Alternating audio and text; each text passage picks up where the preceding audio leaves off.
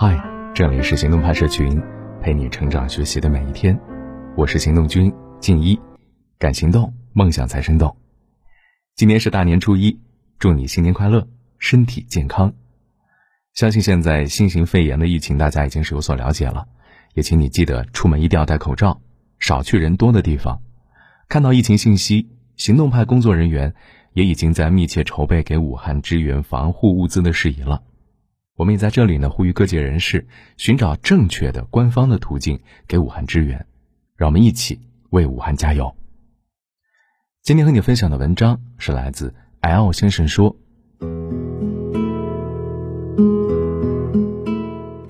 新年开始第一天，聊聊未来，未来的社会需要准备好什么样的能力，才能更好的生活？”这个话题，相信说出来你已经觉得。好烂大街啊！也许你可以立刻想起一大堆的词儿：学习能力啊，自我驱动力，发现需求的能力，创造力，影响力，高效的执行力等等等等。没有一个是错的，但他们已经广为人知了。非常显然，也没什么好说的。那今天 L 先生呢，是从心理学和认知科学的角度，分享五种可能比较小众，但仍然相当重要的能力。这也是 L 先生过去一年的心得总结，分享给你。第一种能力是维持不一致的能力。当然，在聊不一致之前，首先需要了解什么叫做一致。大脑有一个底层的需求，就是维持一致的需求。什么意思呢？当我们接收外界的信息时，我们会期望外界的新信息跟我旧的固有的预测框架是一致的。所以，我们会倾向于用旧的模式、旧的思维去解读外界的信息。当我们脑子里同时存在几个观念时，我们会期望这些观念之间是彼此一致、彼此相容的。否则，我们就会陷入认知失调，感觉到不适，必须去调整某个观念，使得它跟其他观念达成一致。这种对一致性的追求是大脑的底层工作模式，在过去的百万年里啊，它都是有用的。它可以帮我们建立一个稳定的、持续的预测模型，从而更好的理解和处理外部事物。但是，我们所面对的这个时代，最大的特征就是不确定啊。在这样的环境下，有一种因素会被明显的放大，是什么呢？我把它叫做内生的不一致。举个例子来说，比如说对小朋友来讲，世界上无非是好人和坏人。长大后，我们知道。这样的分类是不完备的，每个人都是复杂的，都在依据自己的目的和习惯行事，经常会非理性。一个好人，当然也有可能做坏事，这就是一种内生的不一致了。这一点很好理解，但现实中我们却往往落入其他的陷阱。比如，你希望你的伴侣时时把你放在第一位，但是他出于某些原因。希望你能够让步，受一些委屈的时候，可能有些人就会难以忍受。这就是因为他违背了你对伴侣的认知，产生了不一致。再比如，一个行业的形式究竟是好还是坏呢？一个决策究竟是对的还是错的？一个业务究竟是有意还是无意？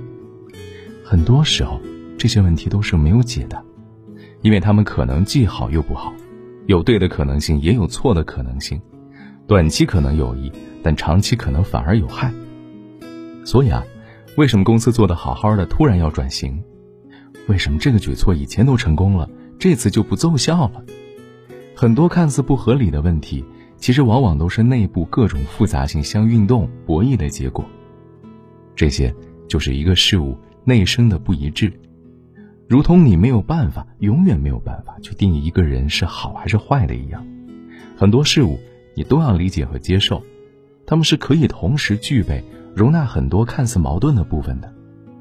因此，一个具备了维持不一致能力的人，最大的特征是能够接受事物的复杂和多面，不会试图用一个简单的判断去下定义，更不需要试图用逻辑去说服自己，去调整事物的矛盾和冲突，让他们变得和谐。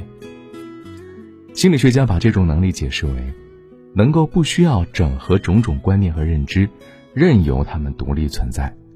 想象一下，我们对各种事物的认知，都由许许多多块碎片组成，大脑的需求是把它们拼装起来、整合起来，让彼此间不留空隙、不留锯齿。但是，具备维持不一致能力的人，不需要这样做。他们能接受，他们能够接受，在这个世界从本质上就是矛盾、冲突、不协调的，不需要拼凑一个和谐的假象。好跟不好，对跟不对，都能共存，互不侵犯。那这个能力怎么培养呢？首先，当你感觉对一个事物产生矛盾的念头的时候，不要着急着摆脱它，急着下定论，试着让自己停留在这样的状态里，习惯这种不舒服的感觉。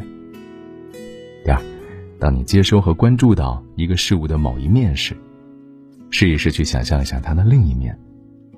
比如说，你觉得一个人是诚实的，不妨想一想，他会否在什么情景下？不诚实呢？第三，不要过度的依赖一套经验或者体系。当你接收到的信息跟你固有的经验不太合的时候，不妨反思一下，是不是你看到的东西太少了？是不是曾经有的经验需要更新了？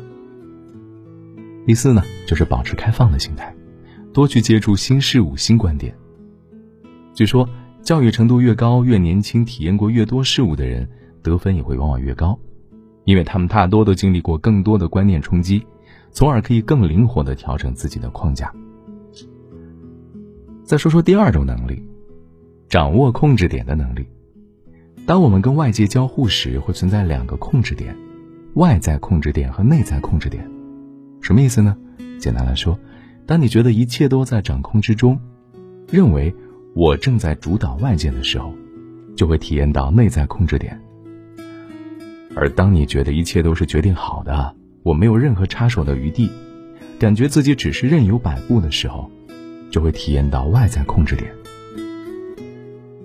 你可以理解为，它就像是一根根数轴，一端是内在，另一端是外在，而你的实际控制点，就是在这两个端点之间左右摇摆，有时候更靠近内在，有时候更靠近外在。举例子来说吧，听着挺复杂。你的业务做得好好的，突然收到通知，老板说：“砍了吧，别做了。”相关人士马上调岗。哎呦，这个时候你就会体验到什么叫做外在控制点，你会感觉自己的职业生涯似乎正捏在别人手里，任由摆布，而自己丝毫没有决定和主导权。而当你殚尽竭虑，终于做完了一个项目，得到上级的嘉奖和奖励，这个时候，你会踌躇满志。感到一切的付出都是值得的，这就是内在控制点。大脑会有一个需求叫自主性，就是渴望去主导外界，而不是被外界主导。当我们的控制点落在靠近外在的一端时，就会产生应激反应。有些人会产生剧烈的情绪，拼命的把控制点往回拉；有些人则可能会感到沮丧、无望、厌倦，放弃抵抗，任由控制点往外跑。这两种反应其实都是过激的，前者往往会失之冲动，而后者可能会导向习得性无助。那我们可以学习的做法是什么呢？是保持情绪的稳定，让自己清楚的意识到，听好了，无论是内在还是外在，都只是一时的，不是永久的。它有可能左右摇摆，也有可能推向一方，但一定不会长期停留在哪一方。这就是掌握控制点的能力。一方面，把控制点平稳的保持在靠内的一侧。当你的控制点落在外部的时候，试着去思考：我能够做些什么呢？把注意力转移到内在。比如说吧，刚刚这个例子，我能否把调岗当做一个新的挑战呢？我能够从中学到些什么？我能够做些什么，来最小化自己的损失和风险？这其实就是。稳定的把控制点往回拉，而不是任由自己发脾气。另一方面，把自己的情绪、规划和行动，尽可能跟控制点的状态切割分离，不因内在而过分乐观，也不因外在而过分的沮丧和痛苦。这才是真正的自主性。你就是你，一切的经历波动，都是为了令你。变得更完善、更丰富。相比之下，外界的左右和主导，也不过是暂时的而已。这样的思维可以有效的帮助你控制好自己的这个舵，不至于偏离方向或者是导向极端。补充一点建议啊，把生活中遇到的问题分成三部分去思考。哪些是我可以控制的？我可以积极的做些什么？哪些是我可以影响的？我可以通过谁去干预？哪些是完全不可控的？我可以做些什么准备，来最小化损失和风险？保持这样的思考模式，它可以令你在风浪里始终掌好自己的舵。今天呢，首先介绍了两种能力：维持不一致的能力和掌控控制点的能力。至于其他的三个能力，我们先先消化一下今天的两个，明天我们再详细说说。今天的文章就先到这儿了，你可以关注微信公众号。行动派 Dream List，还有更多干货等着你。